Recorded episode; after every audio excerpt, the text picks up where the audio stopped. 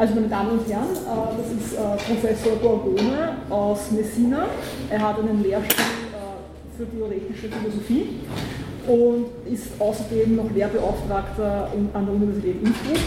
Und er wird heute eben über das spannende Thema von Verantwortung, von Freiheit zu Verantwortung, das ethische Wesen des Menschen sprechen. Und ich glaube, ich übergebe ihm gleich das Wort, weil die Zeit ist knapp und das Thema ist sicher sehr spannend. Ja, vielen Dank. Ich möchte mit einer Behauptung von Jean-Luc Nancy beginnen. Und zwar, er sagt, seit Heidegger hat die Philosophie die Frage nach der Freiheit nicht mehr thematisch betrachtet. Entschuldigung für die Stimme, hoffentlich können Sie mich hören auch. Mit dieser deutlichen Behauptung nimmt Nancy in seiner L'Expérience de la Liberté aus dem Jahr 1988 die strittige Erbe der Heideggers Auffassung der Freiheit auf, indem er sie als die Befreiung der Möglichkeit interpretiert, nach und mit Heidegger die Freiheit als Grundbestimmung des Menschenwesens neu zu denken. Nach einer Untersuchung der fragwürdigen Rolle, die die Freiheit im Denken Heideggers spielt, werde ich mich kurz mit der ontologischen und politischen Behandlung dieses klassischen philosophischen Begriffs bei Nancy beschäftigen und dann die starke ethische Drehung darstellen, der das Thema Freiheit im Denken Emanuel Levinas durch den Vorrang der Verantwortung für den anderen auf die Freiheit und die Zentralität der Begriffe von Heteronomie, aus Gesetzheit, Gastfreundschaft unterdrücken. Schließlich werde ich versuchen, eine mögliche neue Bestimmung der Menschenrechte aus der Perspektive Leninas zu skizzieren. Der freie Appell an die Freiheit ist also der Ruf der immanenten Schon in Heideggers Denken kann man, wie Nancy bemerkt, einen Bruch in der Betrachtung des Themas Freiheit erheben.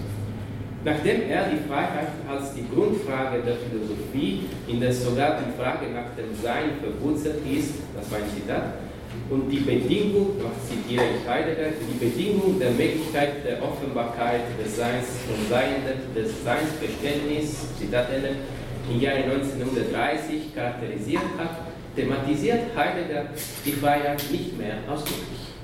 Wir finden uns nach Nancy noch im Schatten dieses Bruches, aber auch in der von ihm freigelassenen Denkraum, in dem man ein neues Verständnis von Freiheit gewinnen kann. Trotz und dank der Aussetzung der Heideggers Behandlung dieses Themas bleibt aber auch bei ihm der denkerische Ruf dieses Grundworts immer unbezwinglich. Dieses Wort bewahrt, und ich zitiere, Sie sehen hier die, ähm, Entschuldigung, das habe ich, ja, sehen hier das Zitat auf Französisch, das Buch leider ist noch nicht, äh, soweit ich weiß, äh, ins Deutsch äh, übersetzt. Ähm, dieses Wort bewahrt einen mächtigen Appell an die menschliche Existenz und an die Endlichkeit, in der die Existenz sich ständig transzendiert. Der freie Appell an die Freiheit ist also der Ruf der immanenten Transzendenz der Endlichkeit des Daseins oder besser der Transzendenz als endlichen, weltlichen und existenzialen Ausgesetztsein des Daseins. Allein solches Ausgesetztsein kann nämlich die Freiheit von der langen Tradition ihrer subjektivistischen und voluntaristischen Anneigung befreien und den Raum für eine, wie Nancy sagt, ursprüngliche Großzügigkeit des Seins freilassen. Aber die Freude und die Kraft, und das sind Aussagen von Nancy, die Freude und die Kraft des freien Appells der Freiheit war auch bei war auch Heidegger nicht unbekannt. Und darauf beweist die bis in die späteren Werken andauernden, auch wenn nicht immer begriffliche, eindeutige Verwendung des Wortes Freiheit bei Heidegger. In seiner Zeit ist die, Freiheit nur das, zitiere, Freisein für die Freiheit des sich selbst Wählens und des sich selbst Ergreifens. Und die ausgezeichnete Befindlichkeit, die die Freiheit freilässt, ist die Angst, indem sie, zitiere, das Dasein als Möglichsein erschließt, und zwar als das, was es einzig von ihm selbst her als Vereinzeltes in der Vereinzelung sein kann. Die Angst offenbart also im Dasein sein ursprüngliches Wesen als sein Können, das heißt als Existenz. sich, zitiert, bringt das, das Dasein vor sein Freisein für Propensio in die Eigentlichkeit seines Seins als Möglichkeit, die es immer schon ist. Zitat Ende. Die Freiheit entpuppt sich hier als Propensio, das heißt notwendig, wenn auch am meisten verhüllte Neigung zum Möglichsein, weil das Dasein wesentlich sein können ist. An dieser Stelle taucht dann auch der bedeutende Zusammenhang zwischen Freiheit und Vereinzelung auf, der bei Nancy entscheidend sein wird. Die Angst kann die Freiheit, Neigung des Daseins offenbaren, nur indem sie es vereinzelt und es erschließt als solus ipse in einem fast gnostischen Zustand von Unheimlichkeit und Nicht-Zuhause-Sein. Wie bei der klassischen Tradition des Liberalismus sieht es aus, dass auch nach diesem Heidegger unmöglich oder mindestens problematisch sei, als mehrere frei zu sein. Nur vereinzelt kann das Dasein der Flucht von der Unzuhause und der Unheimlichkeit in die Verlorenheit des Manns widerstehen und sich selbst eigentlich, das heißt unheimlich, begreifen. Schon an diesem Punkt können wir also den Spannungsbogen und die Hauptthese meines Beitrags darstellen, indem er das Denken Heideggers über die Freiheit von der investierten Freiheit Levinas unterscheidet und durch den Begriff von Nancy der Gemeinschaft gleichzeitig verbindet, um, das ist das Ziel, eine neue Bestimmung des Menschseins zu erreichen, eine neue ethische Bestimmung des Menschseins. Kann man sagen, von unheimliches sich selbst in seinem Möglichsein überantwortet sein bei Heidegger zu dem ebenso viel Unheimliches den anderen verantworten bei Levinas. Schon jetzt kann man bemerken, dass es bei der Freiheit für beide, das heißt für Heidegger sowohl, sowohl für Heidegger als auch für hm, Levinas, um kein Wahl- oder Willensvermögen, sondern um ein radikal verstandenes Antworten oder besser um ein Verantworten, um eine Verantwortung geht. Heidegger zielt auf eine ursprünglichere Bestimmung der Freiheit als die klassische Konnotation der Freiheit als Spontanität und Kausalität. Die Interpretation der Freiheit als Kausalität, das heißt, der Mensch ist frei, indem er etwas absichtlich verursachen kann, bewegt sich in einem bestimmten Verständnis des Subjekts und des Grundes. Die Freiheit als innere Transzendenz des Daseins ist aber keine Art des Grundes, sondern der Ursprung des Grundes überhaupt. Die Freiheit ist die Freiheit zum Grunde, und eine Aussage Heideggers. Sie ist als ursprüngliche Einheit der verschiedenen Grundharter der Abgrund der, des Daseins. Sie stellt die radikale Kontingenz, die Unbe Unbegründbarkeit oder, wie Heidegger sagt, die Geworfenheit des Daseins dar. Die Transzendenz als Freiheit zum Grunde offenbart also die wesentliche Endlichkeit und die existenzielle Unheimlichkeit des Daseins. Und nur der Mensch, der solches Dasein verwirklicht, kann sich zum anderen öffnen, indem er das Erwachen der Antwort des Mitdaseins, das ist ein Heidegger, in sich reifen lässt. Das heißt, die Freiheit als Antworten erfährt. Nach den 30er Jahren reift in Heidegger, auch dank der entscheidenden Auseinandersetzung mit Nietzsche, die Überzeugung, dass Freiheit und Wille die zwei Grundlagen der metaphysischen Subjektivität seien und dass es keinen Platz für das Wort Freiheit im anfänglichen Denken des Seins geben kann. Aber die Verlassenheit dieser Freiheit eröffnet die Möglichkeit, eine andere Freiheit zu denken, und zwar die Freiheit des Seins. Ab der 40er Jahre nimmt nämlich die Frage nach dem Freien und dem Öffnen, die Frage nach der Lichtung bei Heidegger, immer größere Vorrang. Wie Nancy bemerkt, etwas der Freiheit, obwohl stark verändert, bleibt bis zuletzt in der Mitte des Seinsdenkens. Im Vortrag vom Wesen der Wahrheit wird das diesbezügliche entscheidende Verhältnis zwischen Freiheit und Wahrheit erläutert. Die Freiheit wird hier als das Seinlassen des Seienden in einem ganz anders auf den kausalistischen klassischen Sinne verstanden. Das Seiende, Sein lassen bedeutet sich einlassen auf das Seiende, das heißt radikal phänomenologisch gemeint, zurücktreten vor dem Seienden, ich zitiere, damit diesem in dem, was es ist und wie es ist, sich offenbart. Das Seiende sein lassen besagt also der Unverborgenheit des Seienden sich aussetzen.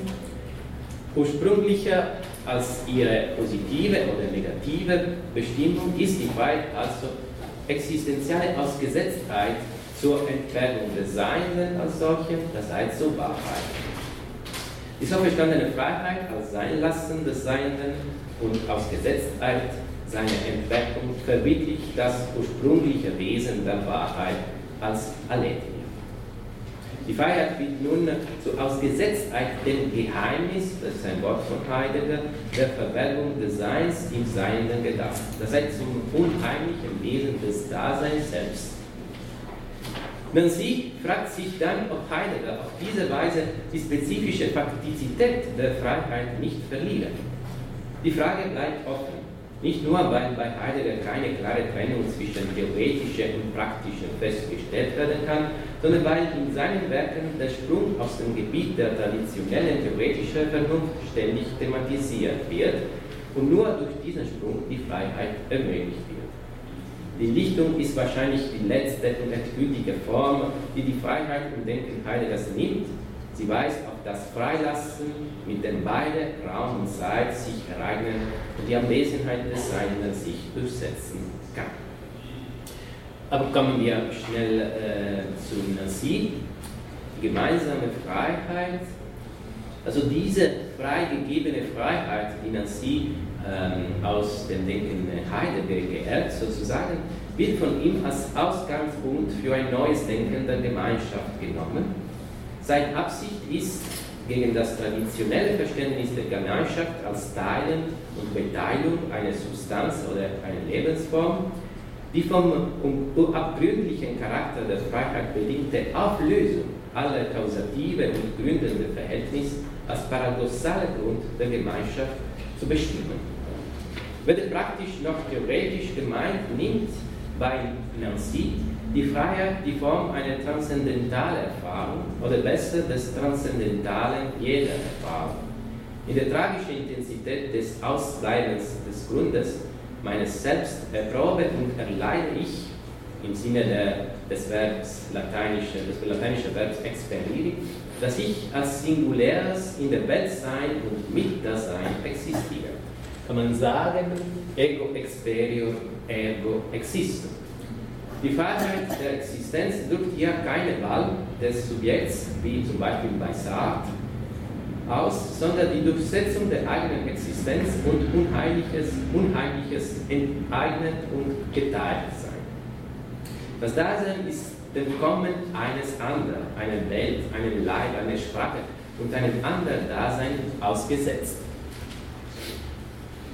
Ausgesetzt sein bedeutet, ich äh, übersetze äh, nicht wörtlich, ausgesetzt sein bedeutet von der Freiheit der Existenz überrascht zu sein, das heißt dem Risiko der Existenz geliefert zu sein, dem Risiko nie der Begründung der Überraschung der Existenz aneignen zu können. Die Überraschung der Entbehrung des Seienden stellt das Risiko der Existenz, aber zugleich seine kostbarste Möglichkeit dar. Nie werde ich meine eigene Geburt, meine eigene Existenzakte meinen eigenen Tod begreifen und aneignen können. Aber dieses Nie enthält in sich die Endlichkeit und zugleich die Unendlichkeit meiner inneren Transzendenz im Sinne von der unendlichen Versuche des Menschen, seine eigene Grenze zu überschreiten. Die Existenz scheint in anderen Worten trotz ihrer Vergänglichkeit und Unwiederholbarkeit ein unauslöschliches Antlitz anzunehmen. Ein Vers von Jorge Luis Borges aus dem Gedicht La Dicha, das Glück, könnte ja sagen, alles geschieht das erste Mal, aber auf ewige Weise. Daher kommt der entscheidende Zusammenhang zwischen Freiheit, Ausgesetztheit und Gemeinschaft. Allein das Gemeinsein offenbart dieses nie, weil meine Geburt sowie mein Tod mir am Wesen und eigen nur durch die Geburt und den Tod der anderen sein können für denen, für die anderen, Geburt und Tod jeweils nicht am Wesen und eigen sind. Also mit einem Kurzformel kann man sie sagen, wir teilen also uns, was uns teilt. Ich kann, ich kann nicht äh, länger über Nancy sprechen, weil mein Ziel ist genau über Levinas etwas zu sagen. Und zwar über die investierte Freiheit bei Levinas. Hier sehen die zwei Hauptwerke von Levinas und der Aufsatz der Humanismus des anderen Menschen, der für mich für besondere Bedeutung in dieser Hinsicht hieß. Gegen das für die moderne typische Grundverhältnis zwischen Autonomie und Freiheit beansprucht Levinas eine ursprüngliche heteronome Bestimmung der Freiheit und daher des Menschen. Der Begriff von Autonomie, wie der Kantismus pragmatisch darstellt, drückt die Idee aus, dass der Mensch für ihn selbst gesetzt ist, das heißt die ethische Anweisung nicht den Menschen von außen auferlegt sind, sondern vom Menschen selbst in Kraft seiner Vernunft entwickelt werden. Die Durchsetzung der Freiheit hat also die Errichtung einer freien und autonomen Subjektivität begleitet. Der Mensch ist wirklich frei und wir können sagen wirklich Mensch, nur wenn er zu Gesetzgeber sich selbst wird und sich nichts oder niemandem anderen unterworfen wird. In der ganzen philosophischen Tradition des Abendlandes wird die Spontanität der Freiheit nie in Frage gestellt. Die Moral, die Ethik, die Politik sind kaum denkbar ohne die Freiheitsbezeugung eines selbstständigen und selbstbewussten Subjekts, das frei irgendwelchen äußeren Bindungen entscheiden kann. Eine emblematische Veranschaulichung äh, der Freiheit äh, als romantische und nie völlig erfüllten Sehnsucht nach der Selbstbestimmung finden wir schon in der Beschreibung Oswald Spengler am Anfang äh, der 20er Jahre der Freiheit des faustischen Geistes, wie er sagt, die sich schon in der Befreiung von der irdischen Schwerkraft kündigt. Wir lesen, äh, das ist nur am Ende, der stumme Wald, die schweigende Wiesen, jener Busch und diese Ranke regen sich nicht, der Wind ist es, der mit ihnen spielt, nur die kleine Mücke ist frei, sie tanzt noch im Abendlichte, sie bewegt sich, wohin sie will. In dieser Hinsicht vollzieht Levinas eine echte kopernikanische Lehre. Er kritisiert die Autonomie der Freiheit, die Freiheit als Autonomie, die von Kant als die Grundlage der praktischen Vernunft und des moralischen Lebens gesetzt wurde, indem er das Subjekt als Verwirklichung des Solipsismus desselben radikal in Frage stellt. Ein Subjekt, das sich als Autors durchsetzt und selbstbestimmt und daher nichts anderes und keinen anderen und der, der andere äh, ist von Levinas als Autonomie genannt, keinen anderen erbieten kann. Levinas stürzt also den Vorrang der Autonomie und des Selbstbewusstseins um, um und fördert dagegen den Vorrang der Heteronomie, die er aber nicht als Abhängigkeit oder Unfreiheit, sondern als echte Befreiung des Menschen versteht. Um die Heteronomie der Freiheit auszudrücken, verwendet Levinas den Begriff von geschöpfter Freiheit, das heißt eine Freiheit, die in sich keinen Grund und keinen Ursprung finden kann. Das Geschöpfsein des Subjekts stellt hier bei Levinas keinen theologischen Grund der Existenz dar, dagegen weist es auf die Nicht-Ursprünglichkeit, auf die Unbegründbarkeit der menschlichen Freiheit, aber auch auf die ethische Beziehung zwischen demselben und der anderen als letzte ontologische Struktur des Seins hin. Das Antlitz des anderen stellt die Autonomie der Macht des Subjekts und seine rühmliche Spontanität des Lebendigen, das ist eine Aussage von Inas, radikal in Frage.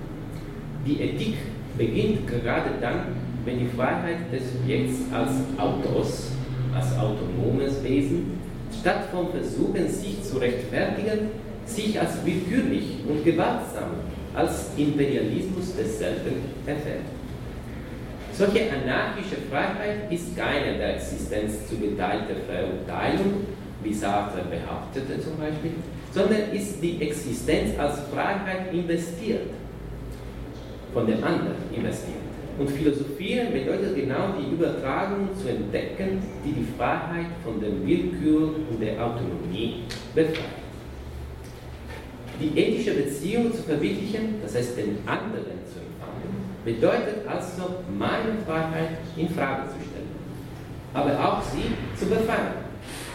die auch nur stumme Anwesenheit des anderen, die mir unendlich vorangeht, setzt sich der Freiheit nicht entgegen, sondern investiert sie und treibt den Menschen zur Gerechtigkeit.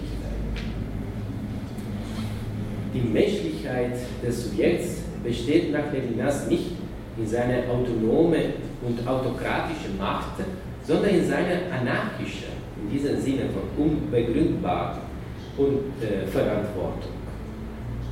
Diese Verantwortung ist nämlich kein ruhiger Akt eines guten Gewissen, Gewissens, ist kein Altruismus, sondern das widerwillige und schwierige Ergebnis der Erschütterung, erschütternde Begegnung mit Autrui, mit dem anderen. Von dem Fremden, der Witwe und dem Waisenkind sind die biblischen Figuren der notleidenden Menschen, in denen das Antlitz des anderen nach Levinas sich emblematisch inkarniert, fühlt das Subjekt berufen, antworten zu müssen, eine nie auf sich genommene Verantwortung zu tragen, die seine eigene Freiheit vorangeht, eine, wie er sagt, auch Ungleichgültigkeit zu erfahren, die aber die Differenz mit der anderen nicht angreift. Es gestaltet sich also eine anarchische Intrige, wie er auch sagt, zwischen demselben und dem anderen. Also diese Begegnung mit dem anderen erfolgt nicht nur außen des Subjekts, sondern auch vor allem in den späteren Jahren, in den späteren Werken von Levinas schon im Subjekt Das Subjekt wird von dem anderen abgesetzt, indem er der Berufung der Verantwortung ausgesetzt ist. Die Ausgesetztheit des Subjekts zum anderen nimmt also bei Levinas die ethische Form der Gastfreundschaft und der Empfängnis. Aber diese, Wort Empfängnis vor allem muss nicht in einem biologischen Sinn verstanden, sondern in einem echten theoretischen, ethischen Sinn verstanden.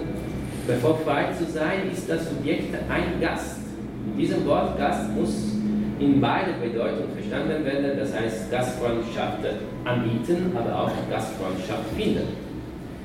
Ich trage mich selbst den anderen. Ich lasse, dass er in mich einkommt. Eingebung und Heteronomie sind schließlich die zwei Aspekte der durch die Verantwortung verklärten und befreiten menschlichen Freiheit. Die Freiheit kann also der unendlichen Transzendenz der anderen entsprechen, allein wenn sie ihren Ursprung in der Verantwortung erkennt. Und die Transzendenz ist hier zu verstehen als die Alterität des anderen oder wie auch Levinas sagte, der anderen im Plural, die uns von Angesicht zu Angesicht stehen und uns der Aufforderung der Gerechtigkeit ständig zu antworten zwingen. Allein diese innere ethische Transzendenz, die offensichtlich aus der jüdischen Herkunft Levinas und der tragischen Erfahrung des Völkermords an die Juden stammt, aber eine strenge philosophische Gültigkeit auch verlangt, kann der Egozentrismus und jeder moralische oder politische Totalitarismus wandeln. Zu diesem Zweck muss der klassische Humanismus der Freiheit und der Würde, der Würde des Menschen, für sich in den Humanismus der Pilotraum des anderen Menschen verbannt werden. Und deswegen, wenn ich noch ein paar Minuten habe, ja? Ein bisschen auch nur ganz kurz, also ja, also ein paar drei, vier Minuten. Okay, äh, also ich lese nicht diese lange Zitat, ich kann selbst lesen, äh, nur die äh, Schlussfolgerungen mit dem äh, Menschenrechten. Il est droit de l'autre homme, äh, das ist ein Werk aus 1988, wird die philosophische Neuigkeit der abendländischen modernen Erfindung der universellen Menschenrechte von Levinas in dem grundlegenden Vorrang des für das andere, für l'autre, der sozialen ethischen Beziehungen noch klarer ausgesprochen. Das Menschenrecht entnimmt also seinen ursprünglichen Sinn aus dem anderen, aus dem Recht des anderen Menschen. Nur indem die Menschenrechte aus den oben erwähnten anarchischen Intrigen zwischen demselben und dem anderen stammen, die den Kern des Subjekts ausmacht, können sie als Rechte des anderen Menschen auch als meine Pflichten, also als grundsätzliche Menschenpflichten gelten. Und Levinas betont, also das muss man von Menschenpflichten äh, sprechen, von der man von Menschenrechten spricht. Die Epiphanie des nackten und stummen Antlitzes des anderen, aus dem das Recht des anderen Menschen zu denken ist, ist die ethische und zugleich ontologische Heimsuchung und Beunruhigung des Identitätssubjekts. Sie fördert eine Verantwortung umfassender als jede Freiheit und enthüllt das Wesen des Menschen als Offenheit und Verletzlichkeit. Es geht um eine radikale Passivität oder ursprünglichere Empfindsamkeit des Menschen, die eine besondere Art von Nähe bildet. Levinas versucht schließlich, diesen innersten Kern des Menschlichen letztendlich mit dem biblischen Begriff von Rachamin, Barmherzigkeit zu erläutern, indem er seinen etymologischen Sinn von der Ergriffenheit der mütterlichen Eingeweihten hervorhebt, die aus der unvorstellbaren Entstehung eines neuen fremden Geschöpfs verursacht wird. Rachamim bezeichnet also die ursprüngliche, tiefe und unheimliche Verantwortung zueinander, die die Subjektivität tragen muss, indem sie in den Raum der Gastfreundschaft verwandelt ist, bis zu einer Art entfremden Verklärung des leiblichen Herzens durch das andere. Und am Ende versuche ich vielleicht, äh, und die Grundfrage unserer Tagung äh, bei Levinas äh, wie folgend zu be beantworten. Also das Menschsein ist ein Geflecht von äh, Barmherzigkeit, Empfängnis und Gastfreundschaft.